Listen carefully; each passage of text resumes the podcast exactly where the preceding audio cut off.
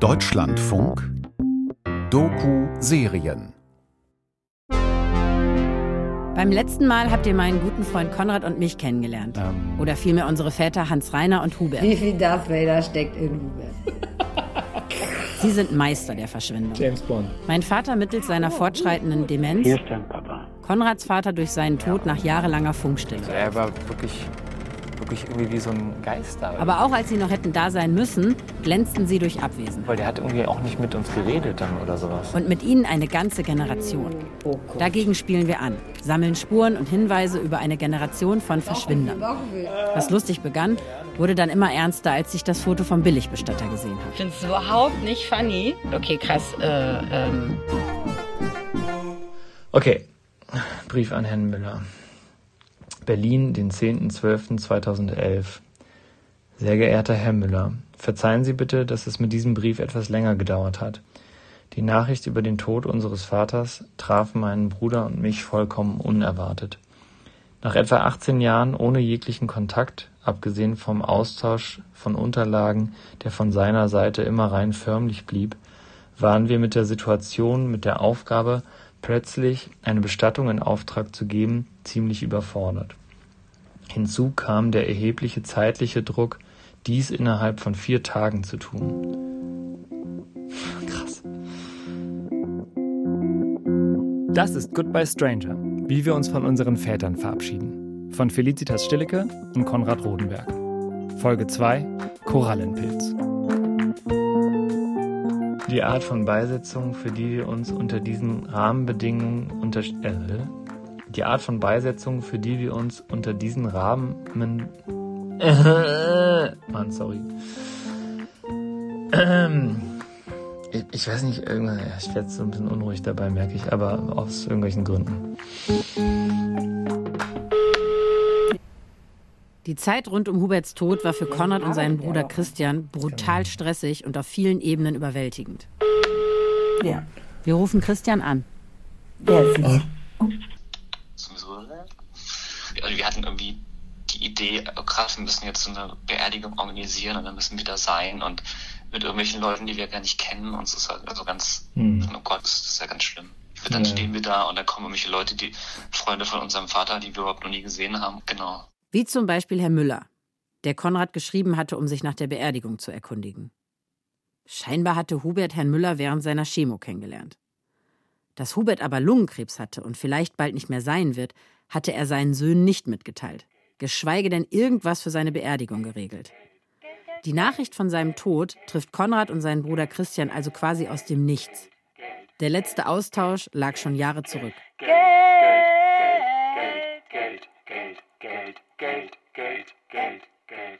Brief an Christian, 23.06.1999. Hallo Christian, vielen Dank für deinen Brief. Es hätte mich schon gewundert, wenn du dich ohne Ansprüche bei mir meldest. Um Klarheit zu bekommen, teile mir, mir bitte mit, ob, in Klammern, Punkt, Punkt, Punkt. Mit freundlichen Grüßen, dein Vater. PS, du bist gesetzlich verpflichtet, mir Angaben schriftlich zu geben. Ich find's so krass, was ist eigentlich, was war los mit dem? So, keine Ahnung. Als die Nachricht vom Tod kommt, sind Konrad und sein Bruder gerade so um die 30. bleib mal ernst jetzt. Naja, wir als Studis mit unseren Jobs da, wir hatten definitiv beide irgendwie nicht Kohle auf der hohen Kante oder irgendwas. Ich weiß auch noch, dass sich das so ein bisschen anfühlte wie, oh scheiße, jetzt kann uns halt irgendwie was passieren, wo wir halt finanziell Schwierigkeiten kriegen. Aber deswegen war ja auch diese Frage, ob wir jetzt das Erbe annehmen oder ausschlagen.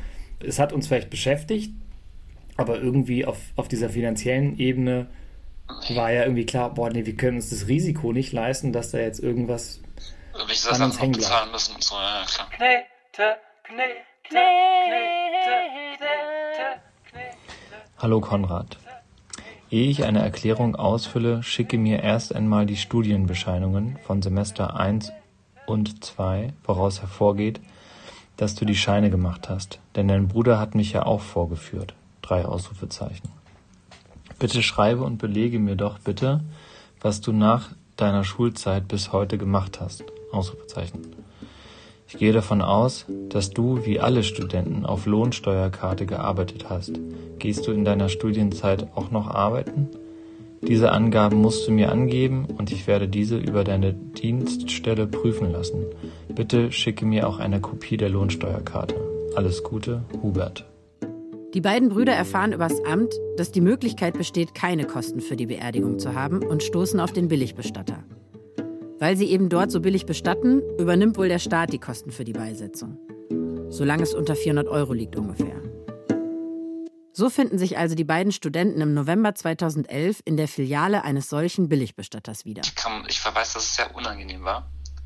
Und ich würde es auch nicht empfehlen, weil das, der Typ war voll, ja, so ein, so ein bisschen assi und so ein bisschen, ja, so voll der Geschäftsmann, so richtig billig auch. Also ich das, der Typ war auch irgendwie so. Okay, krass, ja, da kann ich mich gar nicht Ich mehr habe so auch sehr dran immer, erinnern. ich habe auch immer, ich habe gerade so ein Bild, das stimmt, das stimmt natürlich nicht, aber ich habe gerade ein Bild, als ob er in so einem weißen Feinripp-Unterhemd wäre.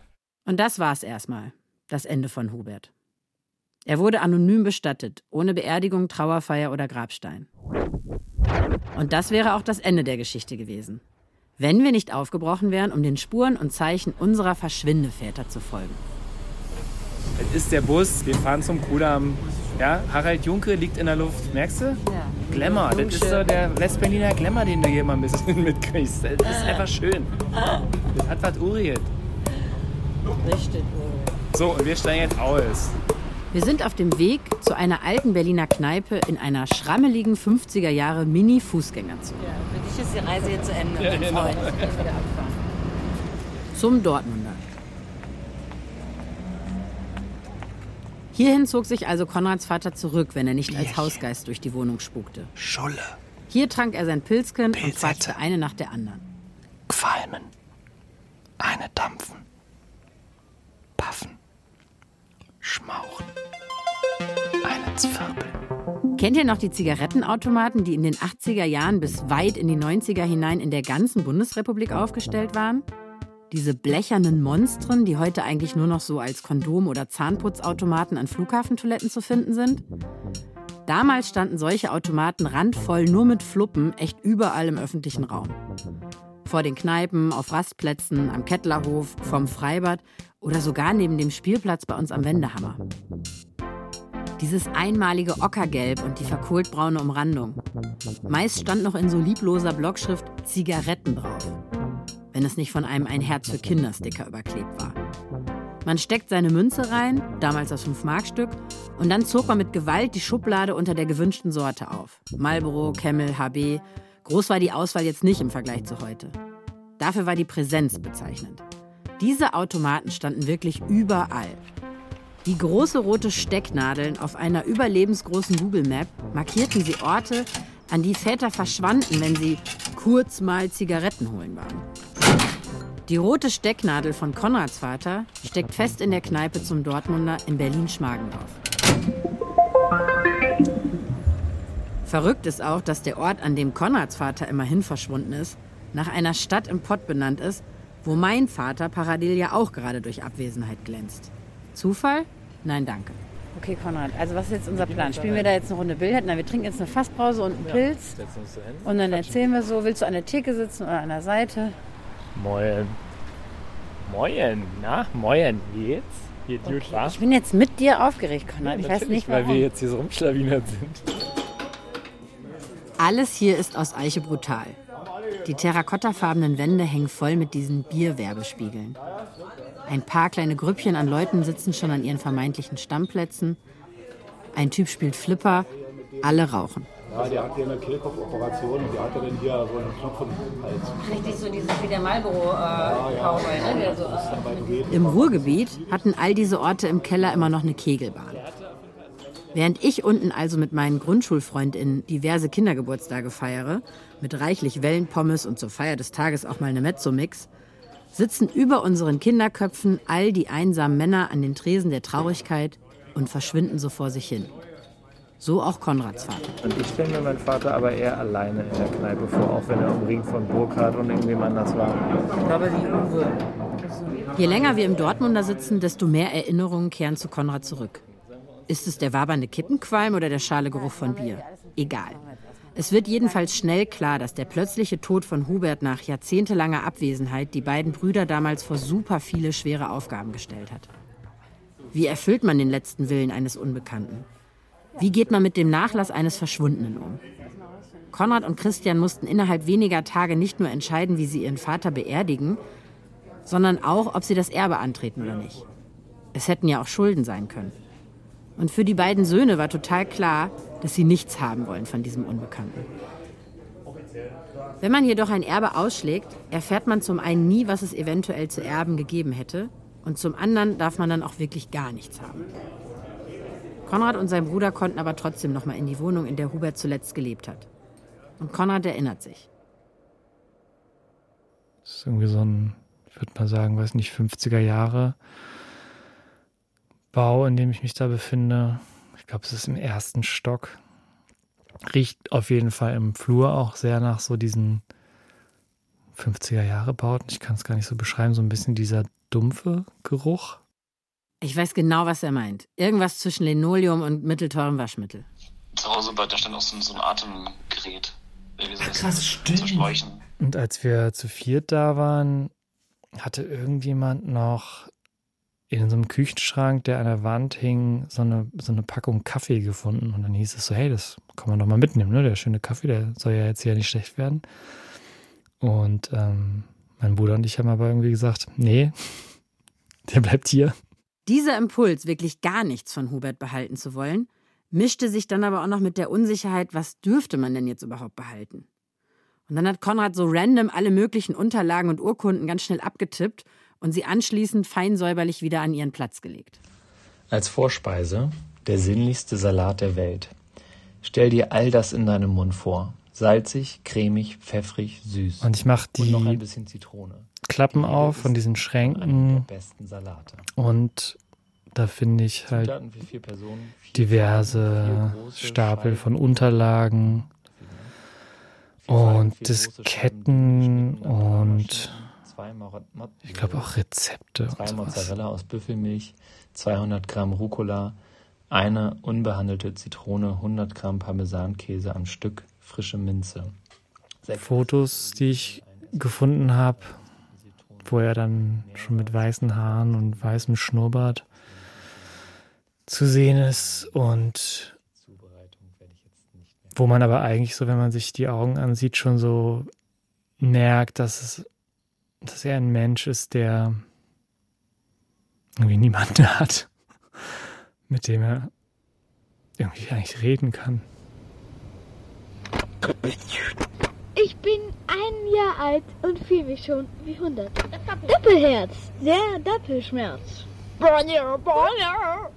Und ich gehe in einem der Schränke einen Stapel von Briefen und Unterlagen durch und unter so ein paar Blättern liegt da in so einem Papprahmen ein Foto von meinem Bruder und mir.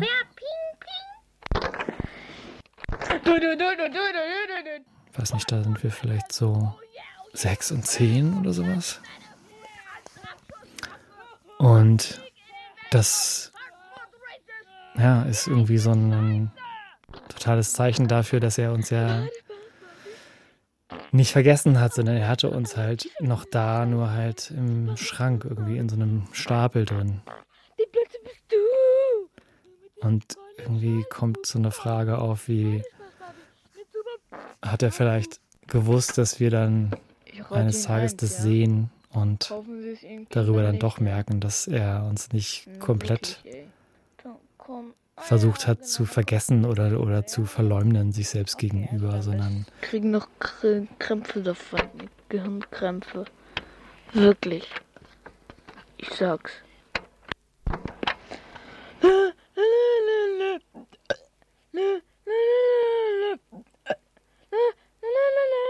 ich kann Verständnis aufbringen, ich kann das alles irgendwie versuchen zu verstehen, aber ich, ähm, also diese Wut und diese Enttäuschung darüber, die, das ist gar nicht so leicht, da überhaupt in Kontakt mitzukommen und also irgendwie 20 Jahre sich selbst zu erzählen, ja, pff, der will halt nicht, dann will ich halt auch nicht.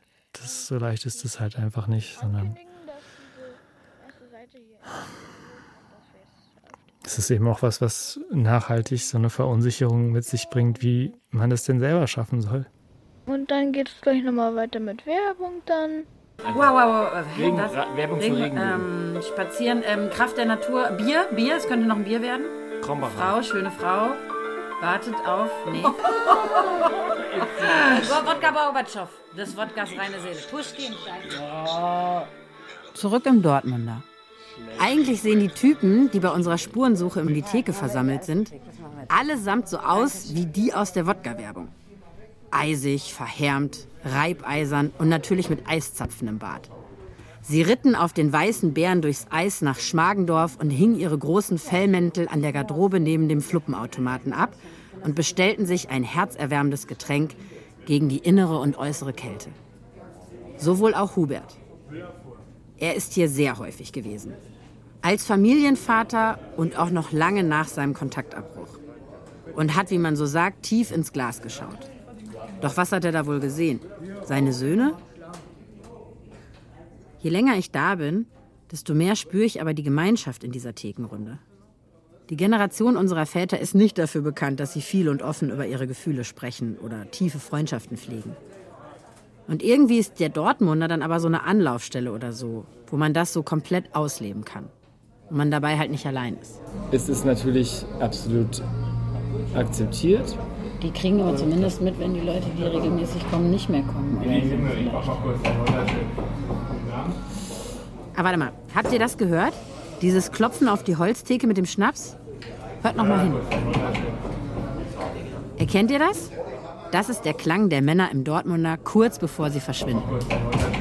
Klopf, klopf und puff, weg.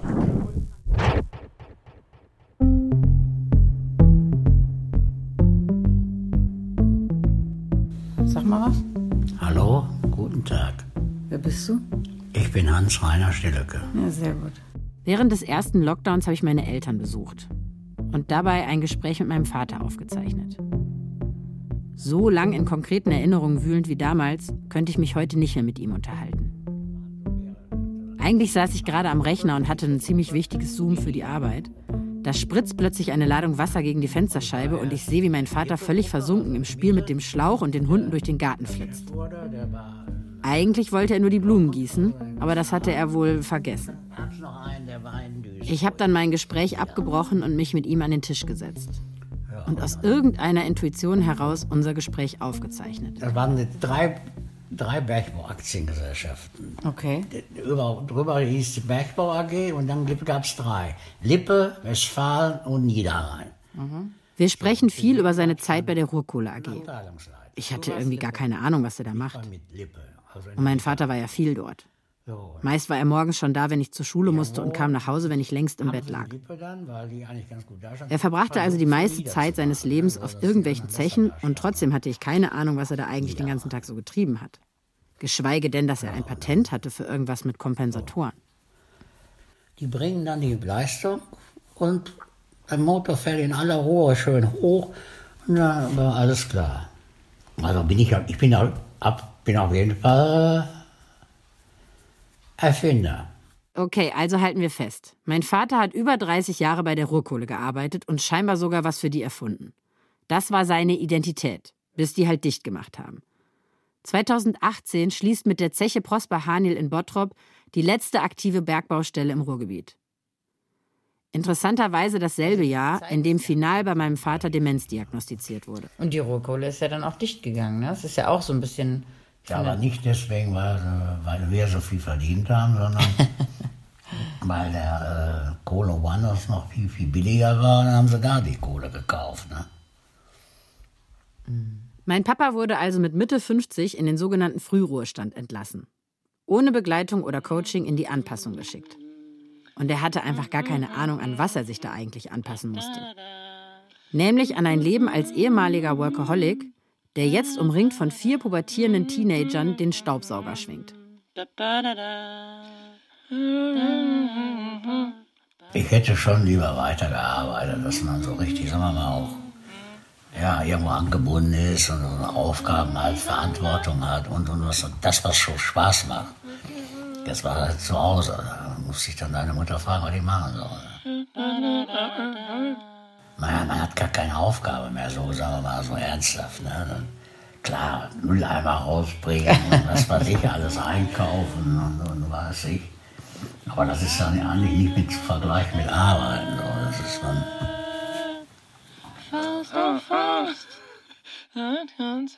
Ich habe damals Abi gemacht und mich irgendwie gar nicht dafür interessiert. Es war halt praktisch, weil Papa mich jetzt immer von den Partys abholen konnte. Oder man schickt ihn in die Videothek oder zum Copyshop. Mit der Zeit erwuchs daraus dann eine Art Depression oder Lethargie, die dann quasi schleichend in die Demenz führte. Dein ganz privater Krimi. Heute frage ich mich, ist er verschwunden, um zu vergessen? Oder hat er vergessen, weil das Verschwinden des Ruhrgebiets auch seine Identität mitgenommen hat? Du siehst, wir machen uns jetzt eigentlich erst auf. Die Sonne scheint, dann sieht das Ruhrgebiet eh immer schöner aus. Es gibt einen Ort im Pott, an dem für mich das Verblassen der Region erfahrbar wird. Es ist ein eigens für diese Erfahrung gebautes Gebäude. Das Starlight Express Theater Bochum. Mein Papa hat mich in meinem Leben ganze dreimal mit zu diesem Musical genommen. Ihr wisst schon, das mit den singenden Zügen von Andrew Lloyd Webber. Okay, wir quetschen uns jetzt hier gerade rein. Es ist die Kristalluhr. Hier sind auf jeden Fall schon im Eingangsbereich. Da hängt schon so ein kleiner Sternenhimmel. Ich sehe Rusty. Äh, der Merch wird gerade abgecheckt. Ich bin mir ziemlich sicher, dass äh, wir fündig werden. Und ah, vielleicht gehen wir da rechts. Guck mal, da rechts zu diesem Kassenhaus. Seit 1988 spielen die das in Bochum. Und es war auch wohl noch kein einziges Mal schlecht verkauft. Und wen wundert es? Die spektakuläre Show, bei der in atemberaubendem Kostüm auf Rollschuhen gesungen und getanzt wird, ist einfach Kult.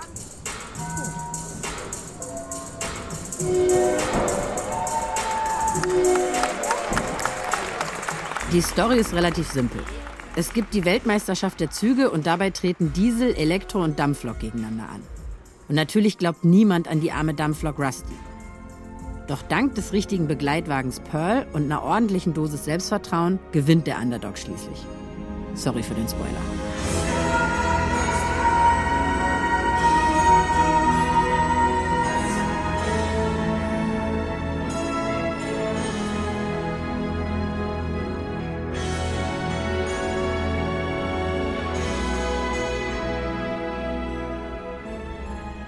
Es hat Sommerferien gegeben, in denen ich mit den Nachbarskindern auf Rollschuhen im Garagenhof das gesamte Musical einstudiert habe. Ich war natürlich Rusty, der am Ende checkt, dass er against all odds das Rennen gewinnen kann, wenn er nur genügend an sich glaubt. Und wer sagt ihm das? Natürlich sein Vater. Es ist gerade Pause und es hat mich tatsächlich äh, im letzten Song vor der Pause einmal richtig gerissen. Also vorher war ich eigentlich nur so ein bisschen ähm, fasziniert von dem wie gut einfach dieser Trash ist. Es ist einfach richtig guter, es ist einfach richtig gutes Musical. Und es geht um den Wettkampf zwischen Dampflok, Diesel und äh, Elektro. Ja, in wenigen Minuten, da kann ich dir ja noch einiges erzählen in wenigen Minuten. Und auf jeden Fall ist das natürlich jetzt irgendwie das hier in der Strukturwandelregion mit der Geschichte von meinem Vater, so von wegen, hey, Ruhrkohle ist nicht mehr die Zukunft und deswegen muss das alles weg. Finde ich das gerade total abgefahren oder berührt mich das so auf einer anderen Ebene nochmal, dass jetzt äh, so besungen wird, ähm, wie das ist, sozusagen überholt zu werden oder veraltet zu werden oder dass da ja auch Identitäten dranhängen. Naja, okay, jetzt machen Sie ein bisschen Terror hier mit dem Gegongel, wir gehen mal wieder rein. Bis später. Mein Opa hat damals quasi bestimmt, dass mein Vater bei der Ruhrkohle arbeitet. Ich begreife irgendwie erst jetzt, wie sehr ihn das geprägt hat. Also die Ruhrkohle. Aber auch diese Entscheidung seines Vaters. Ich weiß gar nicht. Er hat wenig erzählt. Von daher. Aber du hast ja auf jeden Fall später so vom Stand und so, du hast ja mehr verdient als dein Vater oder hast ja mehr. Doppelt so viel. Aber mein Vater hatte auch den Drive nicht dazu. Der war durch, durch den Krieg und Gefangenschaft und so eigentlich gehandicapt. Der hatte ja auch nur so eine, nicht die Ausbildung. Ich war ja immerhin Ingenieur. Väter sind in der Welt unserer Väter abwesend gewesen. Er hat wenig erzählt. Das ist jetzt keine Entschuldigung, aber irgendwie ein Fakt, über den wir nicht hinwegsehen können. Der Vater meines Vaters war lange in sowjetischer Kriegsgefangenschaft und kein wirklich gesprächiger Typ. Leider kann ich mich nicht an ihn erinnern. Er starb, als ich zwei Jahre alt war. Was er nicht erzählen wollte, denke ich, hat er auch einfach nicht erzählt. Ja, ich meine, das war ja auch in der Generation wahrscheinlich, ne? Ja. Mein Vater hat auch sehr wenig Erinnerungen an gemeinsame Momente mit seinem Vater. Wenn mein Opa nämlich zu Hause war, ist er meist im Zimmer nebenan verschwunden. Quasi wie mein Papa.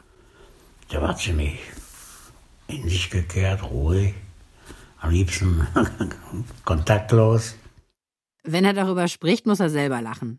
Er weiß, dass sein Solitärspielen nebenan quasi ein Reenactment seines Vaters ist. Und wie der Vater meines Vaters waren viele. Also next level abwesend, würde ich sagen.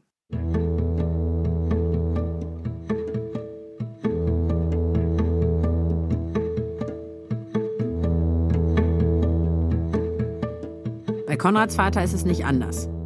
Hubert hat seinen Vater nie kennengelernt. Es wurde wohl auch nie darüber gesprochen. Es hieß nur, dass er nicht aus dem Krieg zurückkehrte.